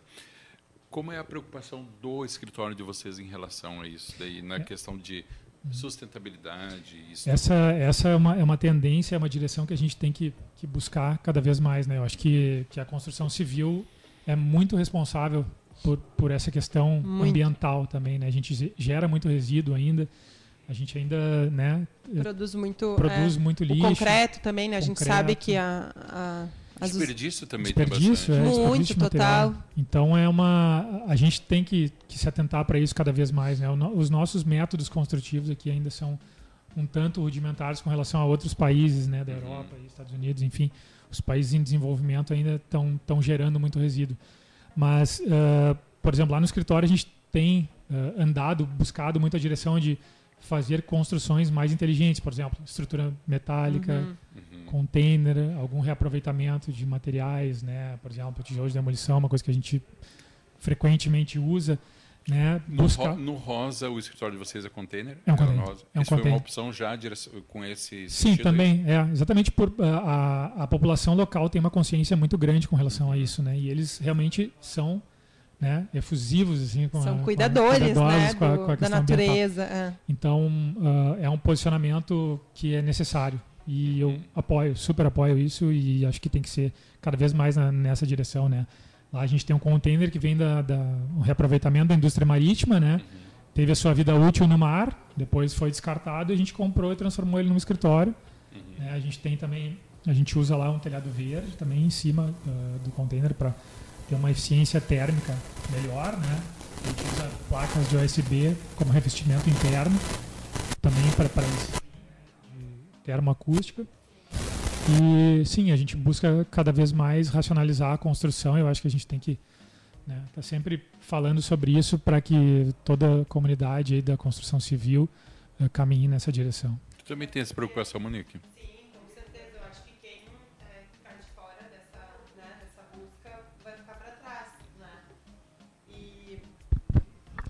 E até a gente, aqui ó, vou fazer uma. Uh, quando eu participei da Casa Cor, um dos prêmios que eu recebi foi justamente esse Ah, de pronto. de projeto mais sustentável. A gente trabalhou, a gente fez um banheiro, era o- os toaletes públicos da mostra, e nós nos preocupamos em usar não só os materiais, então nossas divisórias eram de provenientes de garrafas PETs, é, a iluminação a gente trabalhou toda com LED, isso, né, foi em 2011, então vai aí é, nove anos quando o LED não era assim, né, 100% utilizado, ainda tinha aquela restrição dos clientes em não botar tudo de LED porque era muito caro. Nós botamos também um sistema de tratamento da água da chuva para as descargas. Então, assim, a gente, eu, eu tive essa preocupação, já que era uma amostra, eu podia usar nesse sentido, e aí nós ganhamos o prêmio, foi muito legal. Mas eu acho que a gente tem que ter cuidado e escolher até parceiros, né? E hoje no, no mercado tem bastante é, empresas e fábricas que estão uh, trabalhando com materiais bacana, de alto valor agregado e voltado para esse lado sustentável, né? É, tem um parceiro assim que vou ter que mencionar porque eu acho que é do mundo da arquitetura. Pode mencionar que depois a gente manda o boleto. Então tá, vamos lá. Eu trabalho bem, então bastante. tá. Eu trabalho bastante com a Santa Luzia, os produtos da Santa Luzia, né? Todos os arquitetos aí conhecem porque é bem conhecida pelos rodapés. Hoje em dia tem diversos revestimentos e é material que é muito bacana, é muito lindo, fica muito bacana nos projetos e é feito de, de isopor, né? Então assim, o, o sistema e a preocupação deles está bem voltada para esse lado. Acho que a visão da empresa é maravilhosa, né? O Marcos consegue assim é, fazer isso incrivelmente. E sem falar que o produto, por não ser madeira, né, ele não tem umidade, é mais difícil de pegar fungos, cupim. A gente pode utilizar aqui na praia, né, em qualquer lugar. E sem falar na diversidade que eles con conseguiram criar. Então, fico super feliz assim de ver empresas como a Santa Luzia caminhando também, né, e nos dando essas opções para a gente poder usar isso nas nossas obras, nos nossos projetos, né? Aí eu acho que o nosso papel é escolher fornecedores né, Assim, né? que se alinhem com, com as nossas com os nossos ideias. propósitos, com certeza. Isso acaba dando um resultado muito melhor, né? Em todos os sentidos. E tu sabe, quando tu estava falando ali da, da notícia do Rio, eh, lembrei do, das festas que tem ali no portal da Nirena, porque lá é, não. Assim, para te comprar uma bebida, tu tem que ter teu copo eco, né? Então, muita gente já traz de casa, quem né, a gente leva, eu tenho meu copinho no carro já, então eu levo, meu canudinho também. E porque lá eles não têm copo plástico, não tem canudo, não tem plástico, né? Então é uma ação que também está voltada para esse fim Mas também como isso é difícil ao mesmo tempo, né? Porque as pessoas eh, elas são muito arraigadas a ao que vinha sendo praticando, né? É, Eu participei de uma festa aqui em Hamburgo Velho, metade do ano passado ali, também nessa, né? Tu, tu só podia comprar se tu comprasse o caneco Isso. deles ali, né? Não tinha mais plá- ah, plástico, né? Sim. E muita gente na fila reclamando disso, sabe? Eu- cara, tu viu que o preço que eles estavam cobrando do copo era um preço de custo. Era só para realmente não Pra ter não esse ter, não é, ninguém estava tirando nada em cima daquilo dali. E as pessoas na fila dizem, ah, é o fim da picada, agora eu vou ter que comprar também o copo. Cara, vai. É. Vai, senão Mas a conta é. que tu vai pagar depois vai ser pior que isso, né? Mas ali eu acho que é bem tranquilo, né, Ivo? Sim, sim, a gente, a gente vai colocando essas, essas questões Essas e, e a pequenas população mudanças. vai entendendo, né? Isso. As pessoas vão entendendo, né? Pessoal, olha Eu só. acho que é bacana. O- Outra notícia para vocês comentarem. Nova estação antártica brasileira tem arquitetura inovadora. Instalações são elogiadas por aliar funcionalidade e beleza, com formato aerodinâmico para resistir a ventos de até 200 km por hora. Podia ter uma em Porto Alegre, né? A nova estação dessa semana que é bem, né? A nova estação antártica Comandante Ferraz, base de pesquisas da Marinha do Brasil, inaugurada na terça-feira, no dia 14, já está sendo considerada uma obra de arte da arquitetura, com duas longas estruturas de aço de 700 toneladas, assentadas sobre palafitas, né, para impedir que a neve que se acumula chegue até as edificações. A estação chama a atenção por sua estética. Segundo o New York Times, eles bem que poderiam, abre aspas, se passar por museus de arte ou hotel boutique. Qual foi o maior desafio que vocês já encontraram na carreira de vocês em termos de construção? Troca o microfone ali que agora foi esse que foi aqui. Quem não viu ainda, né, os colegas, vale a pena dar uma pesquisada de um escritório de Curitiba. O projeto está muito legal mesmo. E maior desafio, Ivo, vamos pensar aí. Eu acho que é, é, é, é, tantos desafios que a gente vai né, ao longo da carreira, mas. Ah, bom, para mim o maior desafio foi o Cisne Branco, né? Fazer a revitalização Olha do barco Cisne Branco, porque. Contextualiza o Cisne Branco, porque a gente tem ouvintes que são todo, de todo o Brasil, né? Lugar, o que é o Cisne Branco? O, barco, o Cisne Branco é um barco que tem aqui na cidade de Porto Alegre já há mais de 40 anos no, no mercado. Ele é um ícone do turismo fluvial da cidade. Então, assim, quem vier a Porto Alegre tem que passear, é obrigatório. Uhum. Fica aí um convite, pode dizer que a arquiteta Monique, a madrinha do Cisne Branco, convidou para fazer um passeio. Quanto por cento de desconto quando menciona teu ganha, nome? Ganha, ganha desconto, ah. ganha desconto. e, e aí ele nós tivemos um temporal muito feio em 2016, nessa época, foi no dia 29 Cara, de janeiro. No, quem nos ouve, né? Acha que é só tragédia. É só, só, temporal aqui, não. Pessoal, não é bem não, isso. Não, mas foi realmente um mini ciclone, eu não sei, aquele evento foi um evento bem extraordinário em Porto Alegre, é. devastou a cidade e um, né, do dos afetados foi o barco Cisne Branco. Ele naufragou de tanto vento. O barco que estava ancorado ali no cais, ele bateu, bateu, bateu, bateu, até que todas as janelas assim se desprenderam, é, quebrou os vidros, que são vidros, imagina, né, para navegar, são mega resistentes, blindados, mas foi uma coisa absurda. E ele naufragou.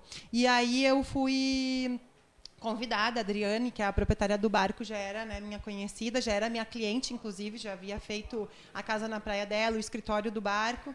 Ela me, assim, me convidou para ajudar naquele momento, porque ela ficou em desespero. E aí eu sabia que ia ser um desafio, eu aceitei, mas acabei convidando também uma colega, a arquiteta Agatha, porque eu sabia que sozinha eu não ia conseguir. E aí nós fizemos todo o projeto de revitalização do barco Cisne Branco. Uhum.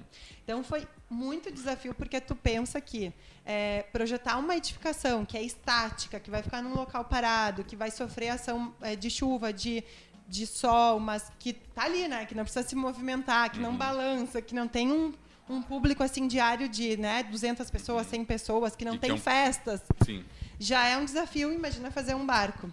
Então, o projeto em si já foi um desafio, porque até a gente entender todos os planos, todas as plantas, em função do casco, né? Então, assim, não era um prisma, não era uma uhum. forma regular, era uma coisa bem estranha o, o projeto foi um, né, foi longo assim o, o, trabalho de entendimento e depois da gente entender que cada objeto, uma cadeira que a gente colocava no projeto, é, o engenheiro naval tá, mas eu tenho que calcular agora para ver como é que fica a dinâmica do barco, para ver a questão né, do peso, tudo. Então assim tudo foi muito bem pensado. A gente não podia botar nada fora do lugar ou nada extra do que a gente havia projetado. E depois a execução em estaleiro, três meses em 45 graus. Então, tu imagina tu fazer uma obra, tu passar o dia inteiro na obra andando assim em 45 graus no estaleiro, né? Haja, haja tendão. é. Eu acho que foi a casa container eu, eu, considero, não sei se foi o maior, mas eu considero um grande desafio assim, porque a gente teve que se reinventar muitas vezes para entender uhum. como aquilo ia funcionar, né? Não, não foi simplesmente só colocar um container em cima do outro e depois colocar a tua mesa, a tua cama e o teu banheiro lá dentro. Não. Uh, houve todo um estudo né, para a gente conseguir fazer os reforços metálicos, a fundação, né, a, a, como isso se comportaria frente ao verão de Porto Alegre, aos ventos Sim. e ao frio e, e, tudo mais. Né? Então, questões térmicas, acústicas, principalmente estruturais, tudo isso então foi. foi a gente teve que estudar, que estudar e trabalhar bastante ao longo do, do projeto, né? E inclusive com profissionais, né, junto com a gente nos aconselhando. Então foi, foi um desafio, até porque o terreno também é, é bem íngreme lá. Sim. Então foi um, foi um desafio plano. bem considerável. Assim. Exposição Sérgio Bernardes, 100 anos, já recebeu 8 mil visitantes. Mostra parte do calendário oficial do Rio Capital Mundial da Arquitetura, que inclusive que, a Monique falou falamos. agora de manhã. Parte do calendário oficial do Rio, capital mundial da arquitetura, a exposição Sérgio Bernardi, 100 anos, já recebeu cerca de 8 mil visitantes desde que foi inaugurada no último dia 17 de dezembro. Instalada no Museu Nacional de Belas Artes, a mostra reúne diversos itens do acervo de um dos mais importantes arquitetos brasileiros do século XX, entre pranchas impressas de projetos, peças de mobiliário da sua autoria, projeção de filmes, maquetes, curiosidades e documentos inéditos. 8 mil visitantes né, em um prazo de um mês demonstra que o público tem interesse e isso, evidentemente, 8 mil não é só profissionais, não são só profissionais. Com certeza.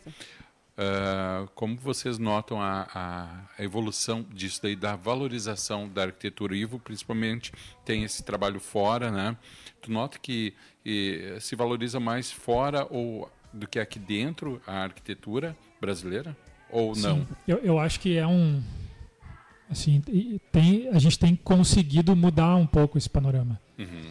Mas é, é uma construção de cultura, né, com relação ao Sim. cliente, à população, assim, que vem se implementando. E é um esforço que a gente tem que continuar fazendo, né? E, e, e também um esforço pessoal, né, de dar acesso a uma parte maior da população à arquitetura, né? Eu acho que isso é uma coisa que a gente precisa realmente trabalhar no nosso país para que, né, qualifique todas as edificações, a gente tenha menos problemas com isso. Uhum. Não, até porque a gente estava falando no primeiro bloco, né, Alexandre, que a gente tem um país que é tão amplo em termos de diversidade cultural, de materiais, então a gente tem muita riqueza aqui dentro. E eu percebo que lá fora eles conseguem ver isso. E às vezes parece que né, a grama do vizinho sempre é mais verde. É, então é. a gente acha que só o que vem de fora, só o que é gringo é bacana. E não, a gente tem tudo aqui ao nosso, né, à nossa disposição. Nosso uhum. Então a gente pode tirar proveito dos materiais locais, da mão de obra local também. Acho que é muito bacana valorizar os colegas, né? Acho que isso ah, quer fazer uma parceria, de repente tem alguém do teu lado aí que tá, que manja do teu desse assunto, né? Ou, enfim, mas eu acho que sim, tá? Tem uma, uma tendência para a gente valorizar mais o que é nosso, o que é daqui, e eu acho que isso é muito bacana, né? Uhum. Até o próprio design brasileiro, né? Acho que tomou uma força e uma visibilidade muito grande. E isso é muito bacana, porque tu viaja, tu vai nas feiras, nas mostras lá fora, e tu vê que o Brasil é sempre bem aclamado, é bem falado e está numa posição assim bacana, sabe? Uhum. O que às vezes eu penso, e vocês como profissionais podem me auxiliar, é que se talvez pela proximidade que nós temos com isso não gera uma certa banalização dessa cultura toda do valor dessa cultura toda e a gente acaba não dando o valor, valor que devido. deveria dar né porque às vezes a gente se encanta com coisas que estão na Europa nos Estados Unidos e tu olha cara a gente tem coisas maravilhosas Aqui. no Brasil que a gente nem sabe que tem ou quando sabe passa batido tipo cara isso é normal e não é normal né não, não é. deveria é. É, eu acho bem bacana. Acho que a gente tem que valorizar mesmo o que é nosso, porque a gente tem uma riqueza extraordinária. É verdade, é verdade. Pessoal, faltando 10 minutinhos para o meio-dia, Monique, estamos nos encaminhando pro a passos. Final, já passou mais um sextou. Passou mais um sextou. é, né? Que pena. Mas eu queria, Ivo, que tu deixasse, de repente, algumas palavras aí para os nossos colegas que estão escutando. É, alguém também que eu vi ali que o pessoal mandou bastante que o pessoal gosta bastante da KS, se identifica com os projetos, uhum. com o trabalho, né? Acho que tem realmente essa pegada. E eu vejo que os projetos de vocês têm uma realmente uma identidade aqui do de Porto Alegre, do Sul, da Zona Sul, acho que, né? Vocês têm bastante projetos na Zona Sul, né? Sim, sim. Por, por estar, né, por ser identificados com, com, com o bairro ali onde a gente está inserido, com a região, por eu, eu nasci na Zona Sul, né? Não morei em nenhum lugar diferente. Eu, eu também. Então a gente acaba, acaba conhecendo mais gente naquele lugar, né? Sim. E aí isso traz. E, e, eu sempre quis poder atuar bastante ali também, uhum. porque acho que ainda tem espaço, né? Tem terrenos ainda. Dá a gente expandir, né? Dá pra gente expandir, Sul. dá pra gente trabalhar esse lugar de uma forma mais qualificada, né? Eu acho que, que é uma região da cidade que está mais em desenvolvimento ainda, que precisa uh, avançar né? Mais do que, por exemplo, né, se for pegar um Moinhos, alguma coisa assim, Sim, já está muito tá mais consolidado. consolidado, né? Em termos comerciais, em termos de edificações mesmo. Então a gente precisa precisa qualificar aquele aquele nosso espaço, ali que é tão bonito, tão rico em natureza, né? Que tem uma comunidade tão unida, tão forte, bairrista, como o Alexandre brincou. Né? Eu não disse nada. Não, a gente sabe que a gente é bairrista, mas é porque realmente é muito bacana a Zona Sul, é, né, Ivo? Fica Ué, o convite. a gente sabe que a gente é bairrista porque a gente sabe que nós somos os melhores. Não, mas fica aí o convite, ó. Quando tiver o evento em maio, vai ter o evento lá do Portal do Nirena. Acho que é uma grande oportunidade para quem não conhece a Zona Sul, tá conhecendo, conhecer também um dos projetos da KS, né? A gente divulga aqui para todo mundo ir para aquela Pelas festa. redes, isso. E tem um escritório lá da KS também que fica ali na Assunção, né, Ivo? De que é uma casa muito bacana. É, é. sério, é um sonho, assim, sabe? Eu meio que invejo o escritório deles, porque eles pegaram e restauraram uma casa antiga. Então, olha que maravilha, qual arquiteto, eu, pelo menos, eu sonho em um dia pegar uma construção assim mais antiga, poder restaurar e ter o escritório na frente e a minha casa atrás, na Assunção, Uhum. lá onde o Ivo tá. Ah, lá, exatamente lá. De repente pode ser até aquela, lá, aquela mas casa tem ali. lá. Não, mas é porque realmente o bairro é muito bacana, né, Ivo? Ali é um bairro residencial, então é aquela Tem coisa... uma vida mais térrea, né? A gente está sempre passeia perto. na rua, é, né? é. Tu pode fazer as Caminha coisas a pé, ir no super, ir na, na padaria, ir na igreja, ir na praça, o pessoal para, conversa, No né? vê o Rio. Como a gente, É. durante um tempo, se iludiu com o contrário disso, né? Sim. Verdade, verdade. A gente, a gente demorou para ver isso também. É. A, gente, a gente sempre teve. Nós tivemos já quatro endereços. Os outros todos foram salas comerciais, né? A Ah, gente é? começou na Tristeza, a gente foi até o Barra, depois a gente foi para o Passeio, sempre ali Ah, nas sim. imediações, né? E aí, um dia, ah, por ocasião até de uma visita técnica que a gente estava fazendo com um cliente nosso, que ia alugar aquele espaço para fazer um pub, ah, eu, eu fui com ele lá, conhecer a casa, e ele acabou não fechando né, o negócio. E tu- Eu olhei assim e pensei, bah, de repente, É, né, agora é a minha chance. pode ser.